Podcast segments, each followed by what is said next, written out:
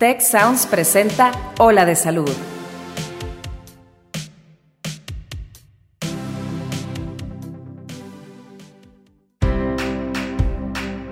Esto es Ola de Salud. Yo soy Fernando Castilleja. Yo, Kristen Peralta. Yo soy Mauricio Torres. Y yo soy Marcela Toscano. Y aquí comienza tu ruta de bienestar. Hola amigos, bienvenidos a Hola de Salud. Yo soy la doctora Marcela Toscano acompañándolos en este nuevo capítulo. Y fíjense, eh, no sé si se han dado cuenta que nunca hemos sido tan fóbicos al aumento de peso como ahora. siempre, siempre ha sido un tema, hemos tenido como nuestros, nuestros temas estéticos con el aumento de peso o con el deseo de estar más delgados, pero parecería que en los últimos años hemos tenido un verdadero culto a la delgadez que viéndolo desde un objetivo, desde un ángulo positivo, pues es algo bueno porque nos va a motivar a cuidar nuestra salud y nuestra alimentación, pero como todo, cuando se va al extremo, puede causarnos daño. Entonces, el tema del día de hoy es súper interesante.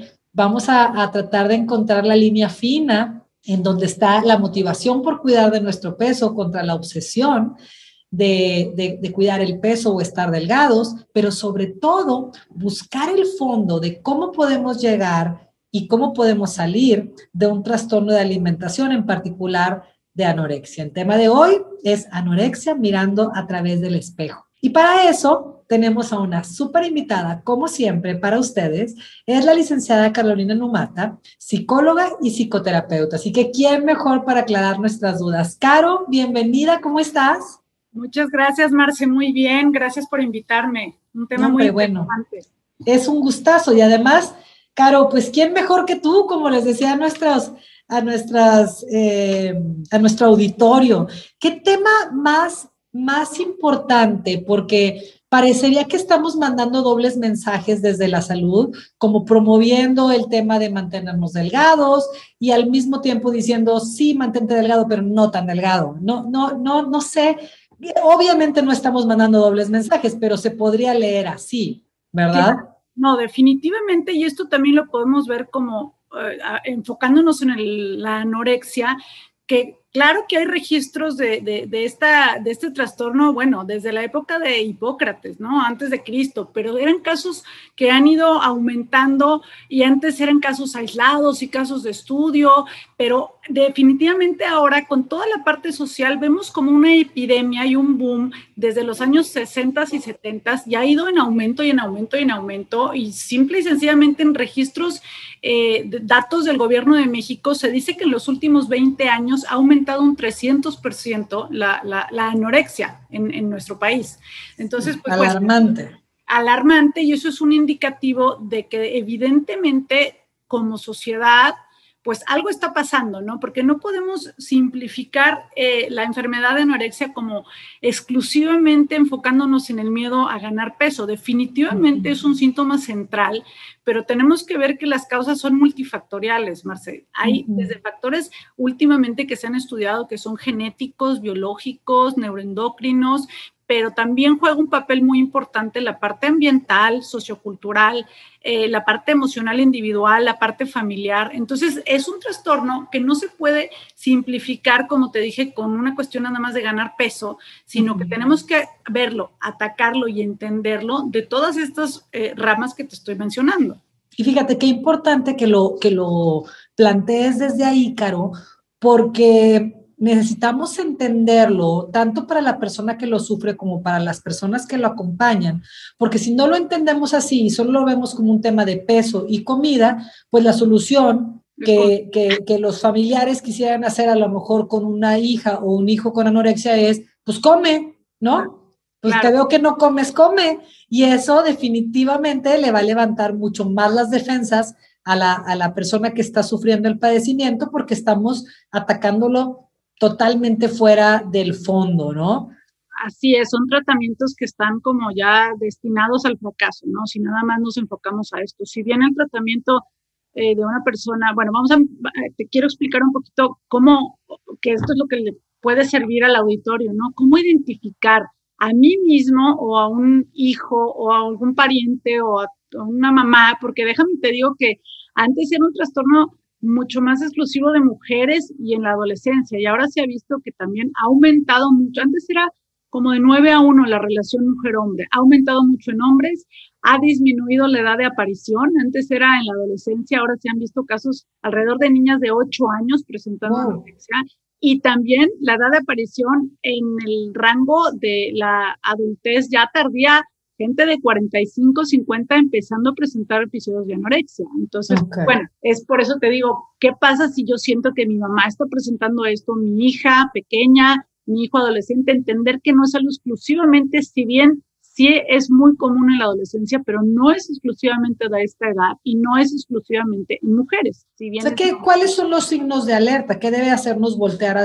a ver y a decir, híjole, a lo mejor esto hay que ponerle atención. Claro, mira, como te dije, aparte de las causas que hay eh, eh, multifactoriales, nosotros nos tenemos que dar cuenta desde el temperamento, el carácter de nuestros hijos, cómo se va centrando las cosas, por ejemplo, o de las personas, incluso como te dije, no, no tiene que ser tu hijo, eh, se va centrando una atención especial en la alimentación, este miedo a subir de peso, que no necesariamente lo, lo tiene que manifestar la persona, porque incluso lo puede ocultar, eh, pero uno, eh, la, la, persona se aísla, eh, empieza a comer sola, son gente generalmente, no quisiera yo generalizar, esto es muy importante porque a lo mejor si alguien me está escuchando dice, ah, no, yo, este, mi hija no es perfeccionista, entonces no tiene eso. Estoy hablando de cosas como mucho más generales pero claro que tenemos que hacer un diagnóstico mucho más individual que conlleva una entrevista, exámenes, laboratorios, etcétera. Pero te quiero hablar de lo general. lo general es esto, ¿no? O sea, la gente eh, que, empieza a acosar por esto, empieza con esta obsesión por, por el peso, por no ganar peso. Es gente realmente muy perfeccionista, que no se permite errores, que se juzga mucho con los errores. Eh, viene quizá también de familias con entornos complicados, donde las emociones son difíciles de expresar o incluso son como las emociones que tienen que ver con miedo, con enojo, pues no son, no son eh, bien toleradas y son al contrario. Entonces estas personas empiezan a a aislarse, a restringirse, a no tener un buen manejo de sus emociones. Como síntomas podemos ver eh, estas cosas de eh, ejercicio excesivo. Tú te puedes dar cuenta que una persona quizá está ocultando para que ya no le digan, oye, estás bajando mucho de peso, cuando en un principio puede ser algo positivo.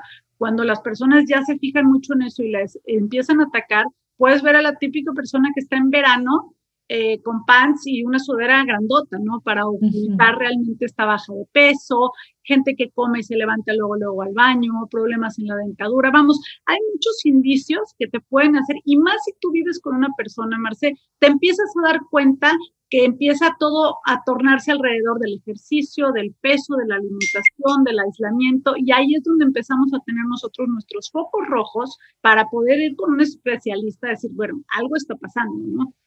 Pues sí, y aparte de ser como bien complicado, porque me quiero imaginar que las personas que acompañan, como dices, bueno, ahora ya no es exclusivo de gente muy joven, también hay gente más grande, vamos a, llamarle las personas que rodean a, alguien que está sufriendo un trastorno de alimentación como anorexia, ha de ser bien conflictuado porque seguramente al principio cuando empezaron a cambiar su alimentación y a interesarse por el ejercicio, era como que bravo, bravo, qué padre, ¿verdad? Ay, felicidades. Y de repente, ¿cuál es el momento en el que el bravo felicidades se convierte en una preocupación? Claro, y esta parte creo que es muy importante en la cuestión preventiva, Marce, que nos tenemos que dar cuenta los mensajes estos que tú dices que puede ser como un doble mensaje de hasta dónde está lo sano y hasta dónde ya está lo obsesivo.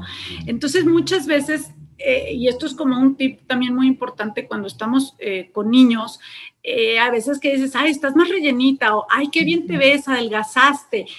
Tratar conscientemente de no hacer estos comentarios enfocados a la delgadez o al peso o a qué, porque entonces empezamos a hacer asociaciones de que valemos más, nos vemos mejor, llamamos más la atención en base a que estamos controlando nuestro peso. Entonces, claro. la importancia muchas veces, por ejemplo, con si yo tengo un niño que veo que tiene problemas de sobrepeso o que lo veo como decimos rellenito, en lugar de eso, en, lugar de hacer observaciones, hacer cosas activas como vamos a hacer un deporte juntos, eh, eh, vamos, cambio yo como adulto la alimentación de la casa, hablo de los beneficios de tener un cuerpo sano, somos más veloces, ganamos carreras, eh, etcétera, etcétera. Y no hacemos nunca comentarios que tengan que ver con te van a molestar en la escuela, nadie te va a querer. Te va a querer, te ves muy mal, ya no te queda tu ropa, porque entonces en vez de estar participando en una solución activa, estamos participando en, que se está gestando un problema en, en, esa persona, ¿no? Porque estamos nosotros mismos, y esto tiene que ver mucho con el problema sociocultural que hay, como has dicho, últimamente hay más campañas donde ponen modelos pues eh, que ya no son excesivamente delgadas, pero venimos de muchísimos años y sigue siendo un problema esta parte de la imagen corporal, tanto de hombres como mujeres, eh, Marce, que aparte no nos ayuda el Photoshop, porque son Eso, eso es lo que estaba pensando, Caro, justo, me quedé pensando conforme te oía, que, que tal vez este aumento en los índices alarmante y que aparte ha golpeado ahora a hombres, mujeres, más se amplió el espectro de edad. Eso es lo que me quedaba pensando, ¿no tendrá que ver este exceso de, en el consumo de, de imágenes a través de las redes sociales y la gran manipulación que podemos hacer de la imagen corporal, eh, no nada más del cuerpo, sino de la cara, y, y, estamos pues bombardeados de, estas, de estos cuerpos en muchas ocasiones artificiales, ¿verdad? Reales, claro. Así es. Y sabes qué, Marce, que ahora ni siquiera es que nosotros dependamos del Photoshop que ves en una revista o en un anuncio. Tú sabes que ahora mucha gente, pues que sube fotos totalmente maquilladas, arregla. Tenemos la posibilidad de nuestro propio teléfono, ¿no? De subir una foto y, ay, me voy a hacer más cintura, me voy a hacer. Y esa es la imagen que los demás ven. Sería como una anorexia de closet, ¿no? Pues sí. Esto de, de, estar publicando fotos de que estás muchísimo más delgado eh, de lo que estás y etcétera, es como, es como un pasito antes, me parece, así, de verdad una anorexia de closet. Exactamente, es un pasito antes y son focos rojos que ahora hay cosas contra las que nosotros, o sea, no podemos hacer nada como decir, híjole, ¿qué hago? ¿Le prohíbo las redes sociales a, la persona? Eh, ¿Que no vea anuncios? Evidentemente eso es, una utopía, es ir contracorriente. Entonces nos tenemos que enfocar a lo que está en nuestras manos, como familia, como sistema, qué mensajes estamos dando nosotros, estamos permitiendo que la persona, o sea, como por ejemplo hablando de cuando, de los padres, ¿no? O sea, qué tipo, o sea, soy eh, excesivamente eh, perfeccionista, no le permito errores, no permito eh, que se exprese sus emociones, hago comentarios específicos del peso de él o mío enfrente de él, porque esa es otra cosa, o sea, que los niños van creciendo y empiezan a escuchar y, estoy a dieta, y cómo me veo, y, no, y incluso hay... Estoy horrible, a lo mejor, ¿no? ay, subió un kilo, estoy horrible. estoy pues dicen, bueno, yo subí un kilo, estoy terrible también. Ya, es así de grave como que cuántas veces no has escuchado gente que de broma dice, ay, ojalá me diera un mesecito anorexia y después ya, como para decir, y así ya quedó bien. Sí, o sea, que parece, parece chiste, pero no sabes quién te está escuchando alrededor. porque aparte es un chiste donde estás inconscientemente haciendo algo, una eh, enfermedad socialmente aceptada y aparte que te, te trae beneficios. Entonces, a ese grado, ya eso es a lo que yo me refiero con que si ahorita hablamos de los, eh, las partes de los eh, medios sociales y todos los bombardeos de los anuncios y eso, quizá ahí tengamos muy poquito que hacer nosotros en cuanto a la sociedad, pero sí en nuestro núcleo cercano, que creo que esa es la parte y el mensaje importante, decir, ¿qué puedo hacer yo para frenar a lo mejor el contribuir con que la imagen física es lo más importante, con que la delgadez me da cierto poder, me hace que me voltee a ver la gente. Eso es en lo que nosotros nos tenemos que enfocar, porque verdaderamente eso es lo, que, lo único que está en nuestras manos, más allá de, lo que nos bombardea la, la sociedad.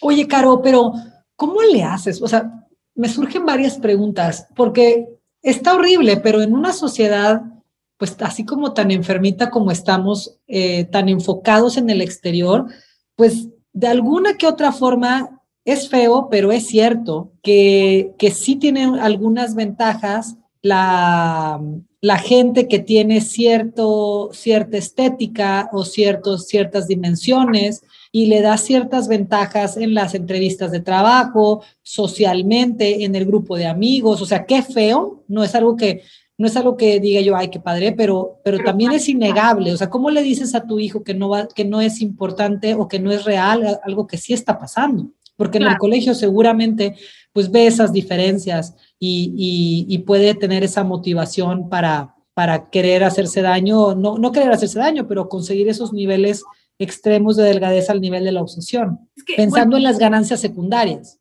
Claro, en las ganancias secundarias. Y ahorita que dijiste hacerse daño, también es una realidad, así como cuando te expliqué que esto es multi, multifactorial, no exclusivamente es querer perder peso. O sea, hay cosas más a nivel inconsciente, digámoslo así, más a nivel emocional, que los síntomas de querer perder peso también obedecen a trastornos y a problemas emocionales que tienen que ver con la aceptación, que tienen que ver con el enojo, con no poderlo expresar, con que a lo mejor lo haces hacia ti mismo y es un daño a ti mismo. Por eso te digo que no nos podemos nada más enfocar en el peso. Y hablando de esto es que, que es una realidad, es cierto, tienes razón y es innegable que estar delgado te vas a sentir mejor, que tener sobrepeso, eso es, no lo podemos negar. Entonces, en base a eso, justamente tiene que ver con aceptar que hay una parte importante donde me voy a sentir cómodo, si estoy en, una, eh, en, mi, en mi talla y en mi peso adecuado, ¿sí? Y hay otra parte donde enseñar que no es lo único, que eso es lo que no, me define, ¿sí? Me incluye definitivamente, pero que sea el centro y que, y que me defina, no. Entonces, mm. la cuestión que nosotros también podemos hacer más que otra cosa es darle más recursos, que no sea el único recurso que tenga la persona para tener una buena autoestima. Que no construya su valor exclusivamente a través de su imagen corporal, porque como bien lo dices, la punta del iceberg en el comportamiento va a ser este comportamiento que, que parecería errático a la hora de, de comer o de ejercitarse en extremo, pero bueno, es la punta del iceberg. En realidad lo que, lo que está abajo, que es lo que vale la pena revisar, es esto que mencionabas. Me quedé muy sorprendida eh, escuchando todas estas emociones que pueden estar ocultas bajo ese comportamiento como el enojo, eh, la frustración, que, que, no parece, ¿no? Para, para, los, que, los que estamos por afuera parecería, se obsesionó con estar flaco, punto y, y, el, y la lucha con las emociones está tremenda abajo del agua. Claro, porque entonces sería tan simple decir, bueno, entonces si todos vivimos en esta sociedad y todos tenemos estas imágenes que nos bombardean. Porque unos se ganchan y otros no. Exactamente. Y ahí es donde viene lo multifactorial y sí hay cosas genéticas, hay cosas biológicas, pero realmente un peso fuertísimo, Marce, es la parte emocional.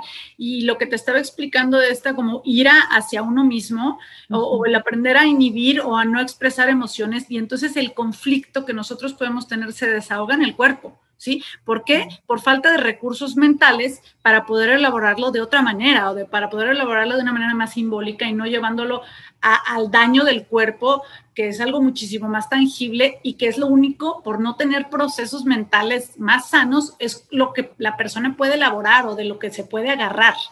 Me gustó mucho cómo lo pones como, como darle más herramientas, ¿no?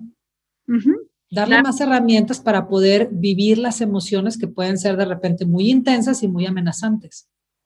E, exactamente. Entonces, la, la, situación es que nosotros podemos, de un modo preventivo, justamente tratar de enseñar esta, esta parte de cómo manejar las emociones, aceptarlas. Muchas veces hay familias, Marce, donde sentir enojo o sentir que tengo ganas de gritar o sentir miedo, es como no bien visto y como que la parte de ser niño o niña buena tendría que ser sentir siempre cosas bonitas y no tener celos y no sentir eh, que me quiero pelear con alguien o no gritarle a nadie. Y entonces es gente que, que va aprendiendo a no regular estas emociones. A eso me refiero de base con este tipo de herramientas. Y por eso también el tratamiento no se puede centrar en que la persona coma. Como te dije, si bien es importante y quizá pueda hacerlo primero, porque aparte hasta puede haber un riesgo de salud, puede necesitar hospitalización o que se interne en una clínica, tenemos que entender que no nada más es un tratamiento individual. Es algo que tiene que ver con la familia, con el entorno, con la sociedad. ¿Por qué? Porque es la puntita del iceberg de todo un funcionamiento familiar, que quizás es el síntoma más evidente, ¿verdad? Pero todo fue llevando, son, y también es importante decirte que no se trata de buscar culpas. Ah, entonces yo fui una mamá mala. Ay, entonces yo eh, como amiga no hice o sí hice. Simplemente mm. que cada parte, o sea, entender que la anorexia no es así como el síntoma de no comer y se resuelve comiendo, que entender que cada uno como un sistema, como una familia o como una sociedad, podemos ir haciendo cosas activamente para poder prevenir o frenar o revertir y que no vuelva a haber la reaparición para cuando ya hubo, ¿no? O sea, decir, ¿cómo haces esta reinserción a la sociedad, a acabar con estas problemáticas, a que no se vuelva a repetir lo mismo, ¿no? Y se quita, Caro. O sea, es algo que podemos decir, ya se curó, ya lo pues, hicimos. Mira, sí, o sea, hay estadísticas, mm, pero para decirte más o menos alrededor, es como un 70% de los casos, eh, pues digamos, se podría decir que se, controla, se quita, eh, y otro 30 pues son más crónicos, es un padecimiento más crónico y como te dije, tiene que ver con ambientes más hostiles, con cosas mucho más complicadas también del entorno de la persona, de la propia persona y de su entorno. Entonces sí, también es un mejor diagnóstico, mejor pronóstico mientras eh, en cuanto eh, detectemos su aparición, se trate, o sea, no dejarlo que se vuelva algo crónico. Y también otra, otra parte que no es tan positiva es que mientras aparezca más temprana edad, también se ha visto que es mucho más complicado, eh, pues, la cura, ¿no? Digamos. Mm. Entonces, sí se ha visto que cada vez están apareciendo niños y niñas más chiquitos con esta, con esta condición, que hay que separarla. Mira, la anorexia real de lo que estamos hablando, su nombre correcto es anorexia nerviosa o anorexia nervosa, que tiene que ver con este miedo excesivo a perder peso, digo, perdón, a ganar peso y que tiene que ver con restricciones en la ingesta y que tiene que ver con actividades compensatorias como vómitos, purgas, ejercicio excesivo. Esto es el diagnóstico, que hay manuales que, que sirven donde puedes tú basarte para decir que es el diagnóstico de anorexia nervosa. Y hay otras enfermedades o ciertas situaciones en la infancia que pueden llevar a, o cosas eh, endocrinas o eh, que hacen que perdamos apetito. Y se dice que puedes cursar por periodos de anorexia, pero no va acompañado de este miedo excesivo a ganar peso y no es algo que tú conscientemente hagas con la intención de perder exageradamente peso. ¿Sí? Mm. Esa es la diferencia. O sea, si nos vamos al, sentido estricto de las definiciones, hay enfermedades que cursan por periodos de anorexia. Hay medicamentos que nos pueden causar síntomas de anorexia, que quiere decir pérdida de apetito, de no comer bien. Pero la anorexia nervosa tiene que ver con esta está sí o sí uno de los criterios específicos, es esta restricción de la ingesta porque tenemos miedo a ganar peso. Y hay una disminución significativamente importante de nuestro peso con la relación de nuestra edad, de nuestro sexo, de nuestra talla, y, bueno, es ese miedo a convertirte en obeso. Y, habría que, que tener como mucha atención con toda esta información que nos estás dando, de que el tratamiento, pues realmente para que sirva, tiene que tener este fondo de manejo de emociones, de revisión, cómo, cómo fue que llegamos aquí y no irnos con la idea de que, de que ya por fuera lo ves un poquito más recompuesto, porque pues si por dentro no está, no está revisado, puede haber una recaída, como lo decías, ¿no? O sea, ¿quién es la cabeza del tratamiento en este tipo de, de padecimientos, Caro? Mira, normalmente ya sea que la, eh, la familia o la persona acuda como, con un médico porque está presentando algún problema de, por ejemplo, amenorrea, que es eh, que cuando tus ciclos menstruales se, se, interrumpen, ya no tienes ciclos menstruales, que por cierto eso era un diagnóstico antes de los manuales, ahora se ha quitado porque se ha visto que uno, pues eso es en mujeres, ¿verdad? También hay en hombres. Claro. Este, y dos, porque no necesariamente tiene que ir acompañado de eso, pero generalmente uno va al médico, ah, se me está cayendo mucho el pelo, ah, este, no tengo mis ciclos menstruales. Y ahí empieza como el foco rojo de, bueno, a ver qué está pasando. Entonces, la cabeza puede ser el médico de atención primaria, ¿sí? Que es el que a lo mejor de ahí deriva a decir, bueno, vamos a hacer una exploración física, vamos a hacer exámenes de laboratorio, vamos a hacer radiografía, vamos a ver densidad ósea, porque como te digo, afecta pues muchos, muchos sistemas en nuestro cuerpo y, y, y también vamos a hacer, hay diagnósticos y hay este, tests psicológicos que se pueden llenar para ver si se cumple con ciertos criterios y requisitos.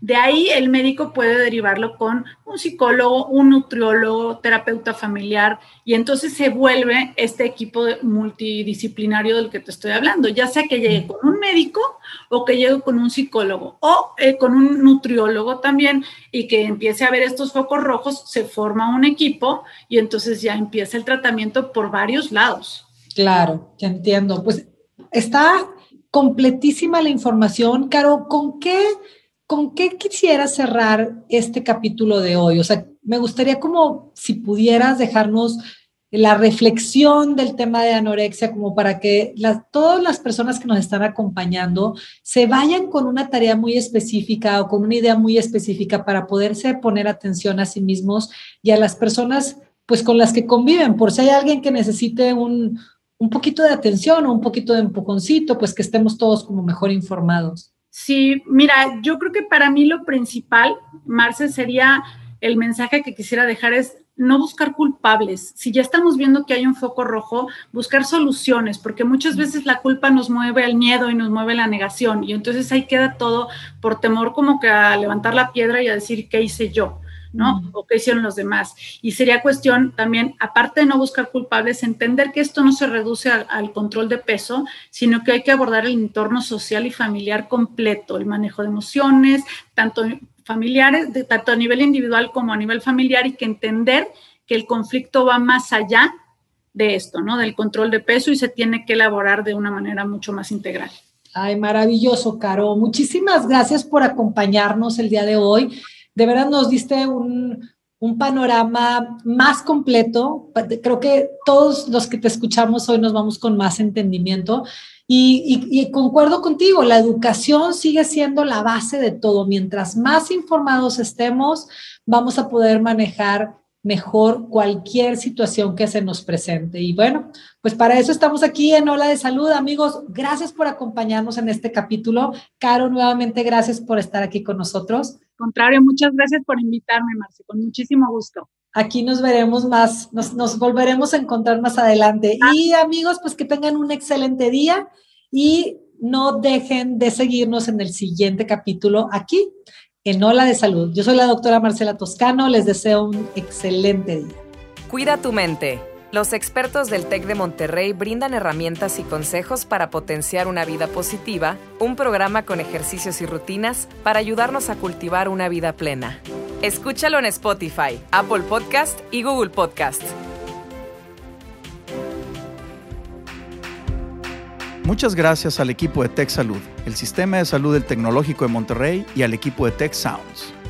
Productor ejecutivo de Tech Sounds, Miguel Mejía. Asistentes de producción, María Guadalupe Monroy y Marcela Amezquita. Productores de Ola de Salud, Melissa Hinojosa, Nora Morales y Fernando Zamora. Diseño, Ángel Gómez y Daniela Solís. Postproducción, Max Pérez, Marcelo Segura y Sergio Chávez. Te invitamos a escuchar el siguiente episodio de Ola de Salud y el resto de los programas de Tech Sounds en los canales de tu preferencia.